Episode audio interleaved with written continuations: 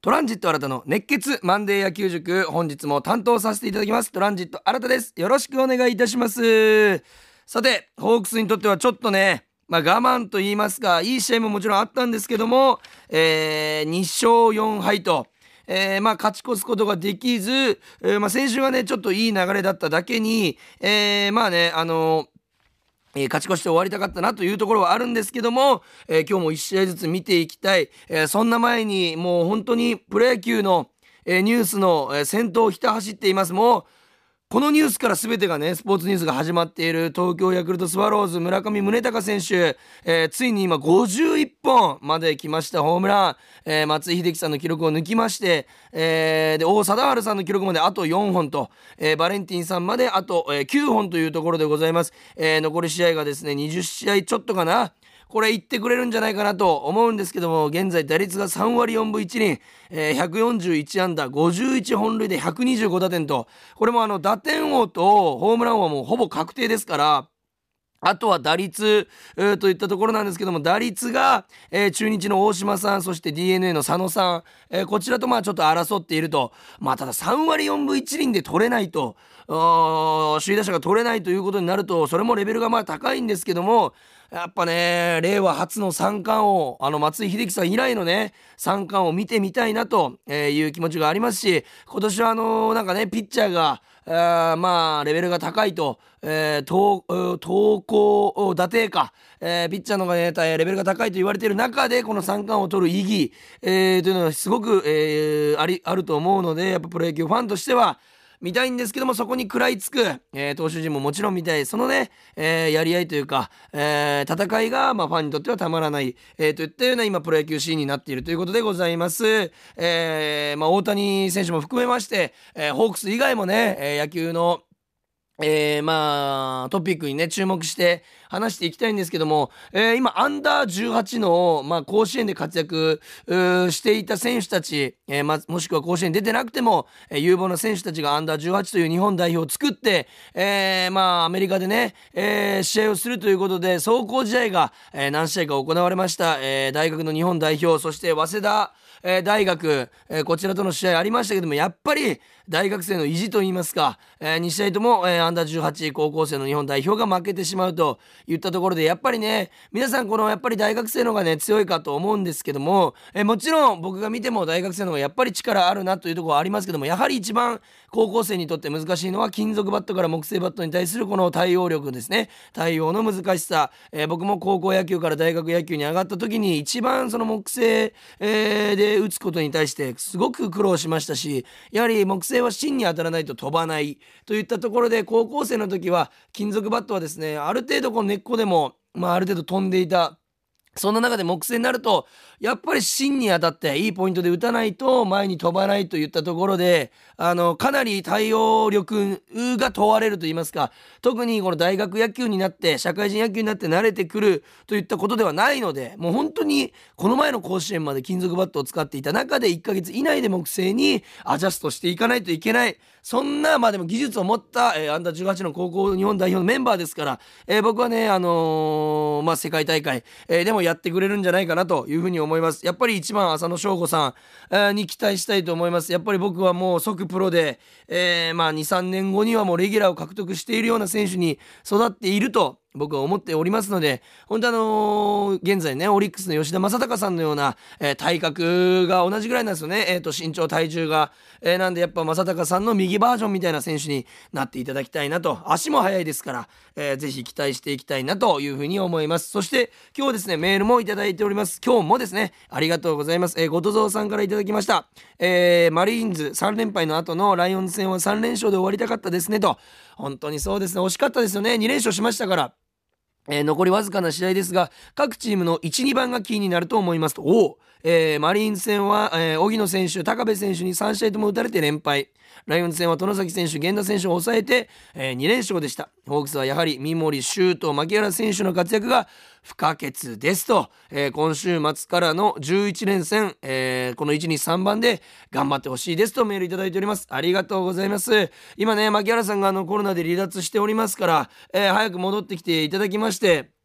どうにかね、この元々のいい形、あの1、2、3番が見たいですよね。で、4番、えー、柳田さん、えー、そして今、今宮さんも調子がいいですから、えー、5番デスパイネさんで、6番、えー、今宮さん、7番グラシアルさんとなった日にはもう最強チームですよ。えー、7番をね、グラシが打つと。そんな打線はもう夢のような打線ですから。で、今、野村大樹さん、谷川原さん、増田さん、えー、活躍してます。えー、そのメンバーが、に、甲斐選手も含めて、8、9番と。なってくるわけですからそのなんならその3人から1人が8番に選ばれるといったような打順になるんじゃないかなというふうに僕は見ておりますけどもやっぱりね、谷川原さん、えー、野村大地さんもそこに食い込んでいってほしいですし、で、帰ってきたレギュラーたちはもうやっぱり活躍してほしいと。本当にこれからね、またあのー、コロナ、えー、療養者が戻ってくると、えー、ホークスの打線を決めるのも一苦労ですし、僕たちは考えるので楽しめる。またお酒が美味しくなるんじゃないかなというふうに思っております。えー、まあね、えー、2勝4敗と負け越しましたけども、えー、結構ね、力を入れて解説したい試合が、えー、ございますので今日も1週間しっかり振り返っていきたいと思います。それでは本日も行きましょう。プレイボール。トランジット新たの熱血マンデー野球塾。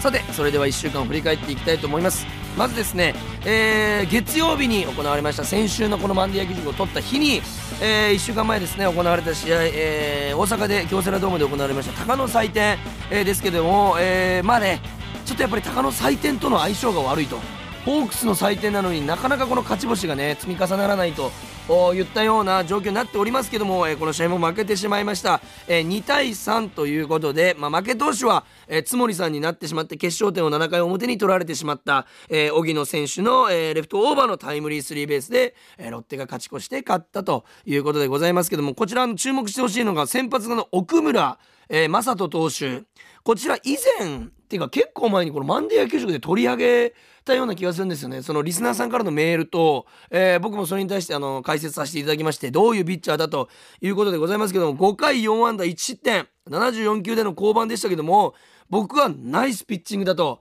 いうふうに思います。何が一番良かったかってあの縦に大きく割れるカーブですね。もう武田投手ばりのカーブのキレ、えー、こちらでほぼほぼ打ち取っていたと。要所でこちらを投げて、まあ、初回の1失点だけに抑えたと。それと落ちる球が非常に有効的で、えー、何よりねこの皆さん奥村投手もちろんまだプロでの実績が、まあ、ない分どんな投手かなと思って新人かなと思うんですけども実はもう4年目まだ4年目なんですけど30歳なんですね。だからあんなに落ち着きがあるんだというぐらいのマウンドさばき。やっぱりピッチャーにとって一番大切なのはマウンドでの落ち着きでございますから、えー、この落ち着きがね、見れて僕は非常に、あやはり30歳、えー、年を重ねてきて、しっかりとした、えー、まあその実績と自信とともに、え投げているのだなと非常に、え感じました。えまあ、大分の中津商業、出身でその後、えー、九州国際大学、まあ、途中で辞めてるんですけど卒業しまして、えー、三菱日立パワーシステムズを経てあ、えー、ソフトバンクに入団と、えー、まあ結構な苦労人でございますけども、えー、プロで今年初先発だったのかな、えー、まあいいピッチングをしてくれました、えー、ほぼね毎回ランナーを背負ってるんですけども1失点ということで要所をしっかり抑えた、えー、三振も取れていたので、えー、まあねこれは後半戦怪我人が出てきた時とか、えー、まあねローテンションが確定してないところもありますので、えー、第6のえー、ローテンションの看板として、えー、6枚目としてしっかりね、えー、活躍していただきたいなというふうに思います。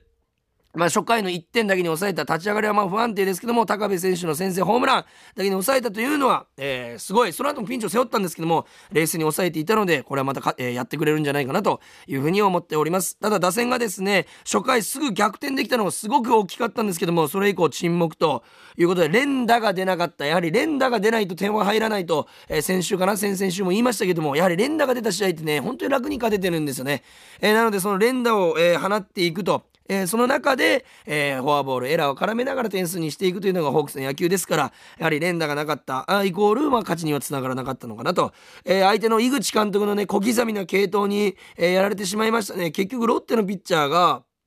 12345人投げてると、えー、しかも、えー、3回2回1回1回1回1回と、えー、1イニングをしっかり任せるような、えー、タイミングで投げさせていて相手の東條さん唐川さんゲレーロさんオスナさんにやられたと、えー、唐川さんに至っては1イニングを6球で抑えられていると。おかなりねあの抑え込まれていますので後半戦ロッテも今上がってきてますからしっかりと対策をしていきたいなと思います。そしてこの後ぐらいから、えー、まあ、初回のねデスパイネさんの逆転タイムリーがあったんですけどもやっぱりこうデスパイネさんの調子がかなり上がってきているなとえー、もう今宮デスパイネの1週間に、えー、なったのではないかなというところでございます、えー、そして火曜日お休みを、えー、しまして8月31日えー、こちらが水曜日ですね。8月31日水曜日のロッテ戦。えー、次は勝ちたいといったところですけども、先発投手石川対決ですね。石川歩夢対石川修太。えー、こちらの石川修太はですね、5回5安打2失点と、まあ悪くもなく良くもなくといったような感じで、まあ最低限の役割を果たしているんですけども、ただ6四死球ということで、僕結構このフォアボール、デッドボールの話題をね、あの、ピッチャーのところで上げることが多いんですけども、やはり、これ点につながらなくても自分のリズムも悪くなりますし、えー、そしてバッターの攻撃のリズムも悪くなるといったところでやはり僕はすごい気にしちゃうんですよね。ちなみに相手の石川歩投手勝ち投手になりました、えー、3-0でね負けてしまったんですけども相手の石川投手はフォアボールが、えー、0だと。四死球0と。そこの差が出てしまったのではないかなというふうに思います。えー、そして、えー、相手の安田さんにね、えーまあ、結局2打点かな。上げられてしまうというところで、えー、まあ、えー、4回のタイムリーもそうですし、えー、8回の泉さんが打たれたホームランも安田さんと。これやっぱりこの試合で安田さんが打た打ち取った当たりでもレフトのギリギリのフェンスまで行くような結構捉えた当たりが多かったので警戒すべきといったところで、えー、8回表の、えー、まあソロホームランもうちょっと真ん中に入ってしまったのでやっぱりえー、その終盤も1点取られたら試合が決まっちゃうといったところなので、まあ、フォアボール気味でもいいのでとにかく最警戒最、えー、重要選手として、えー、配球していってほしかったなと。まあ、配球は良かったでしょうけどコントロールミスで真ん中に変化球がいってしまってしっかり捉えられたとやはり調子のいい選手は見逃しませんので、え、そこをね、まあ、後半特に1点が3点4点の重みありますので、え、まあ、そこはね後半投げるピッチャーすごい責任感と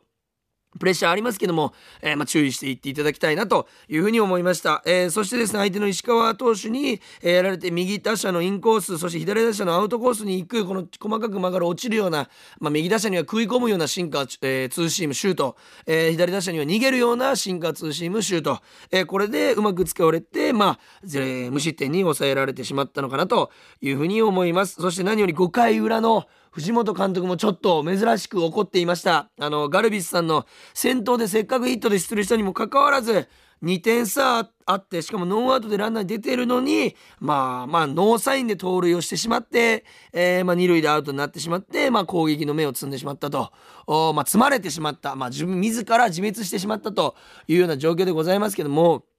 まあね、あの、積極的に走るのは本当に素晴らしいことですし、あの、気持ちが前に出てるのはいいんですけども、条件が、えー、まあ、ガルビスさんが、えー、めちゃくちゃ足が速いわけではないというところと、2点差あったと。えー、で、負けている状況。そして、えー、ガルビスさんが先頭だったというところで、ノーアウトの一塁ランナー、そして2点差、これは確実に1点でも取っとかないといけないところ、というところで、まあ、藤本監督の、もうあそこまで怒っちゃったということでございます。さらに、この、なんていうんですかね、その、先投でノーアウトで一塁で出る。で盗塁2投を狙うということはノーサインということは確実に成功する。ほぼ100%の時しか言っちゃいけないんですね。これもあの定石として。まあそこをねガルビスさんの中では100%と思って走ったんでしょうけどもまあアウトになってしまった。もしくはサインミスの可能性もありますけども。あそこら辺ちょっと攻撃の目を積んでしまったかなというふうに思います。そしてこの試合僕が何より解説したかったのは、えー、4回表のホークスの守備でございます。えー、まあね、2点、えー、取られてしまったシーンなんですけども、ワンアウト満塁という状況で、相手の松川さんという方がワンアウト満塁でセカンドのライナーを打ったんですね。で、このライナーをセカンドの野村勇さんが、まあ、ちょっとファンブルしてしまって落としてしまった。で、これ、セカンド、ファーストのゲッツーを狙いに行ったんですけども、ファースト間に合わず、えー、1点が入ってしまうと。ツーア,、えー、ツーアウト目を取ったんですが、三塁ランナーがホームに帰ると。僕は、そこのプレーで皆さんに違和感をぜひね、覚えていただきたいんですよ。ワンアウト満塁ということは、えー、セカンドのベース、えー、付近でイサミさんがファンブルした。でセカンドベースに、えー、トスしたんですけどもその時にセカンドランナーはライナーだと思って戻ってるので実は結構すぐ近くにいたんです。なのでこれ三塁と二塁の間に挟んでゲッツーが取れたんじゃないかと思うかもしれないんですけども実はそれ先にセカンドベースをアウトにしてしまっていますので実は二塁ランナーってフリーな状態なんですよ。三塁に行かなくてもいい。なのでタッチプレーが必要なんですね。ホースプレー三塁に投げてアウトにするのではなくタッチをしないといけない。実はそのタッチの間に三塁ランナーが先にホームに帰ってしまうとこれ1点入っちゃうんです。だから今宮さんはあえて二塁ランナーが近くにいることも知っていながらファーストでゲッツーを取らないと1点が入ってしまうと思って一か八かファーストに投げた。これ普通に見てる方はこのうわこれゲッツー取り損ねたなって見ると思うんですけども実はその中にも今宮さんの絶対に1点やりたくないという気持ちがあったからこそ、えー、その1点が入ってしまったと。これは、えー、仕方のない1点。えー、その二塁ランナーを、まあ、後のバッターのこと考えるとまたピンチで次のバッター迎えるより、えー、二塁ランナーを挟んで1点入ってでもアウトにした方が良かったんじゃないかといったようなご指摘もありますけども僕は絶対に、えー、ファーストに投げて今宮さんみたいにゲッツーを狙いに行ってもう0か1と。無失点に抑えるんだという今宮さんの気持ちが見えたプレー僕は、えー、大好きですしそんな積極的なプレーが見れて、えー、すごい楽しかったです、えー、その後も結果的にはまあ、えー、抑えることができました。無失点にフォアボールを直後に出したんですけども、えー、1番の荻野選手を打ち取って、まあ、その2点で抑えることができたというところでございますから、まあ、ホースプレーとタッチプレーというね、この難しい、このね、あの、プレーになっております。えー、そして野球を詳しくない方は何の話をしているんだと思うかもしれませんけども、えー、これだけ熱が入るということは、えー、大事なプレーだったと。いうところでございます。ちなみにフォースプレーはベースを踏むだけでアウトになるプレー。で、タッチプレーはタッチをしないとアウトにならないプレー。ちなみにこのランナーが詰まっているとか詰まっていないとか言ったところ、例えば1、2塁だと、えー、サードに投げてタッチしなくていいんですけども、えー、まあ、えー、ランナー3塁だけだとその3塁ランナーをアウトするためには、えタッチプレー、えタッチが必要だといったようなことでございます。このフォースプレー、タッチプレーの駆け引き、えプロ野球選手ならではの駆け引き、を、えー、もう一度、えー、何かのサブスクで、えー、遡っていただきまして、えー、見ていただけると、またお酒が美味しくなるかなというふうに思いますので、そちらまた見ていただきたいというふうに思います。そして9月1日、えー、3連敗になってしまいました木曜日、7-0というもう圧倒的に負けましたね、この試合。てか、3連戦含めて13対2ですからも圧倒的に負けてるんですよ。負け投手、0投手、7回3安打、4失点、112球と、ちょっとね、レイさんの元気がないと言いますか、えー、一時期のね、あの、レイさんの、まあ、何ヶ月、1、2ヶ月ぶりぐらいに、えー、8月に勝利上げて、そっからまたちょっと、調子が上がってきてないという状況でございます。またこの試合も6四死球、えー、レイさんが、えー、与えてしまいました。やはり流れをつかめないんですね。えー、フォアボール、打たれる分にはしょうがない。見ましたか？先週の石川投手。12安打かな ?12 安打されて、えー、まあ6失点してるんですけど試合には勝ってると。これ結局この日ねフォアボールは少なかったんですよ。だから12打たれた方がいいというのがこのデータに出ておりまして、えー、まあ6四死球。投げるとやっぱり苦しくなるのかなと。そして相手のアジャコと井上さんにやられましたね、えー、ホームランもそうですしタイムリーもそう、えー、打点をかなり上げられてしまったんですけどもやっぱりねなんでこうなったかというとやっぱアジャ選手石川あの井上選手ってでかいんです。体が体格がとにかくでかい。ということはストライクゾーンもその分広い。ってなると結構ね大きい的に見えちゃってアバウトにボールを投げちゃうんですよ。おえー、ちっちゃい打者の方が体格がちっちゃい打者の方があの細かいコントロールを意識して投げるからその何て言うんですかねこのここつかないとっていう明確な的があるんですけども大きいとストライクゾーンが大きい分、えー、まあちょっとコントロールがつきにくいと言ったような、えー、感じでございまして、えー、まあちょっと甘めに入ってしまったのかな。打たれた2つともちょっと甘かったのかなというところでございました。打線はですね、美馬投手のね、勝ち試合の時の典型的なやられ方しました。えー、相手美馬投手のこの打たして取る投球にやられまして、いつかヒットが出ると、大手がまあ打てると言ったような気持ちがある中で、まあ結局気づいたらもう終盤戦と。言ったような状況。まさにその向こうの試合でございました。かなりランナーこちら出してましたから。まあね手元でね細かく曲がる変化球にゴロを量産フライを量産で打ち取られてしまったかなという試合でございました。これロッテ3連敗正直結構きついです。えー、きつかったですけども切り替えてというところでの西武戦2連勝お見事でございました。9月2日金曜日4-0、えー、完封でございます。えー、東山さんがね、6回途中ですか、えー、4安打無失点99球ということで素晴らしい投球。もう本当に千賀さんの、ね、エース、えー、不在の時しっかりチームを支えてくれましたし、えー、この試合もやはり信頼のできる、えー、投球だったのではないかなというふうに思います。えー、ストレートがとにかく良かった。変化球がね、いい、いいと、えー、今シーズン言ってきたんですけども、えー、この試合はストレートが良かった特に左バッターの、えー、インコースここにズバズバ決まっていました。空振りをここで取れるということはストレートが伸びているという証拠。えー、かなりね、ボールの下をバットが言っていましたので、えー、伸びているというふうに相手に、えー、感じさせていたのではないかなというふうに思います。えそして何より、えー、6回途中で降板した時に、ちょっとね、相手のウーネンティン選手のピッチャーゴロで、えー、処理の途中で足をちょっとね、痛めてしまって、緊急降板。えー、だって、しかもしかも満塁という大ピンチで投げた松本さん。の超ファインプレー火消し。本当に緊急登板と感じさせない、えー、三振、見事三振、5、6球だったかな ?5 球か。で、栗山さんを三振に取ったと、素晴らしいフォークの落ち方をしておりました。もうこの試合の MVP で、えー、ございますし、本当にあの、ヒーローインタビューに僕は呼ばれたことが何より嬉しくて、やはり中継ぎ、えー、後ろの方の投手がヒーローインタビューに呼ばれる。もっとこの、以前から言ってますけど、えー、中継ぎから、えー、後ろの投手が、え、もっとピックアップされるべきだと。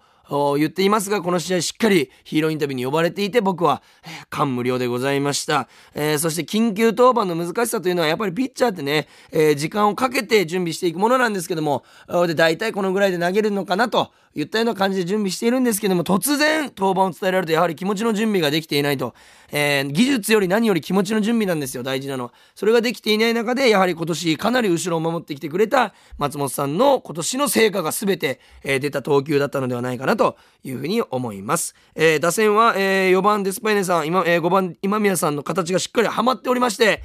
いい、えー、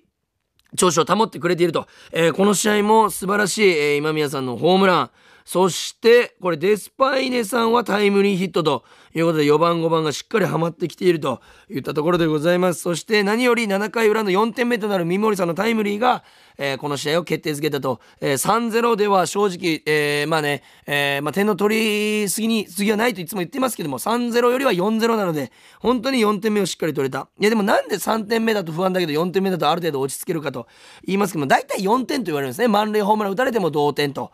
いったところで、えー、4点差欲しいんですけど、正直3点差でも大きいんですよ。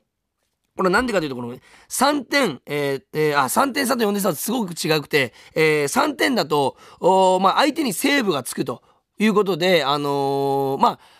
それだけ逆転ができる可能性があると言ったような指標になるんですね。えー、3点だとまだいけると。ただもう4点差がつくともう限界なんですね。正直もう残り終盤2、3イニングでは、まあ、4点は結構もう6点、7点分の重みがあるといったところで、この3点よりは4点目ということで、僕のえー、実際には今宮さんのホームランが決勝点なんですけど僕は決勝点は三森さんの、えー、タイムリーセンター前タイムリーだったのではないかなというふうに思います、えー、そして9月3日2連勝を果たしました。5対2と、え勝ちまして坂東投手に、え勝ちがつきました、え前回言いましたよね、え藤本監督の愛のある采配だと。大量失点1回7失点。えー、してしまいました。8月25日木曜日の試合ですけども、えー、この試合で、えー、初回に7失点してしまうんですけどもそれでも藤本監督が投げさせて、え、6回まで、え、その後別人のような投球に変わると。これ試合の中で、え、まあ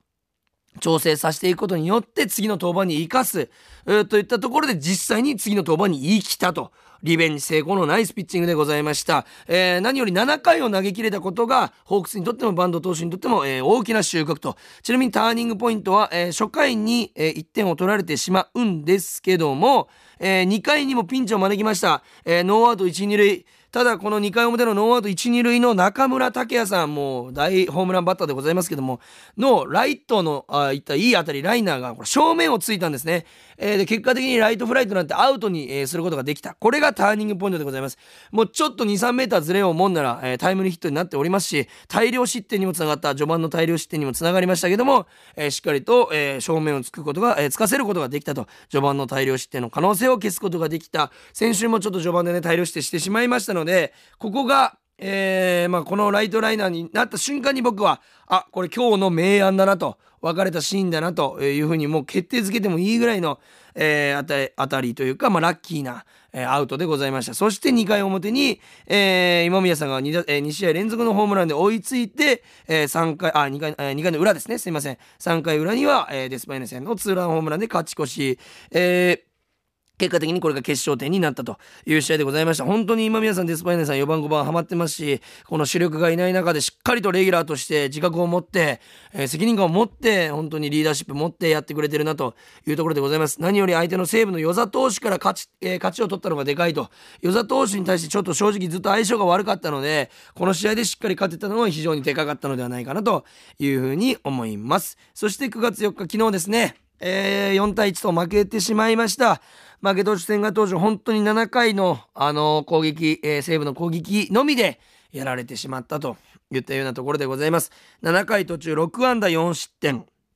111球ということで、もう6回までは本当に要所を占めるエースらしいピッチング、フォークも落ちていました。本当にフォーク良かったですし、えー、相手の4番山川選手、えー、大注目、えー、でマークしないといけない選手なんですけども、しっかり抑えることができていました。ただそのフォークが良かっただけに、えー、フォークでこの7回の途中のピンチも、えー、抑えたいといったところでちょっとね、やっぱ終盤の疲れもありまして甘く入ってしまって、えー、殿崎さんにツーランを打たれてしまったと。えー、で、この試合の、まあ、今日の明暗、えー、ターニングポイントは、その打たれた、ホームラン打たれた直後の、えー、フォアボールでございますね。ここのフォアボールを与えてしまったことによりまして、オグレディ選手にホームラン、あフォアボールを与えてしまったことによりまして、その後のプラス2失点につながってしまったと。これが今日の明暗ということでございます。えー、まあ、さっきの試合に引き続き、97が今日の明暗みたいなコーナーを始めましたけども、なんかちょっと今日の明暗といったようなところをやっていきたいなと。まあ、よくターニングポイントみたいな言われますけども、えー、そこが今日の明暗なんだと、リスナーの方にも分かっていただきたいですし、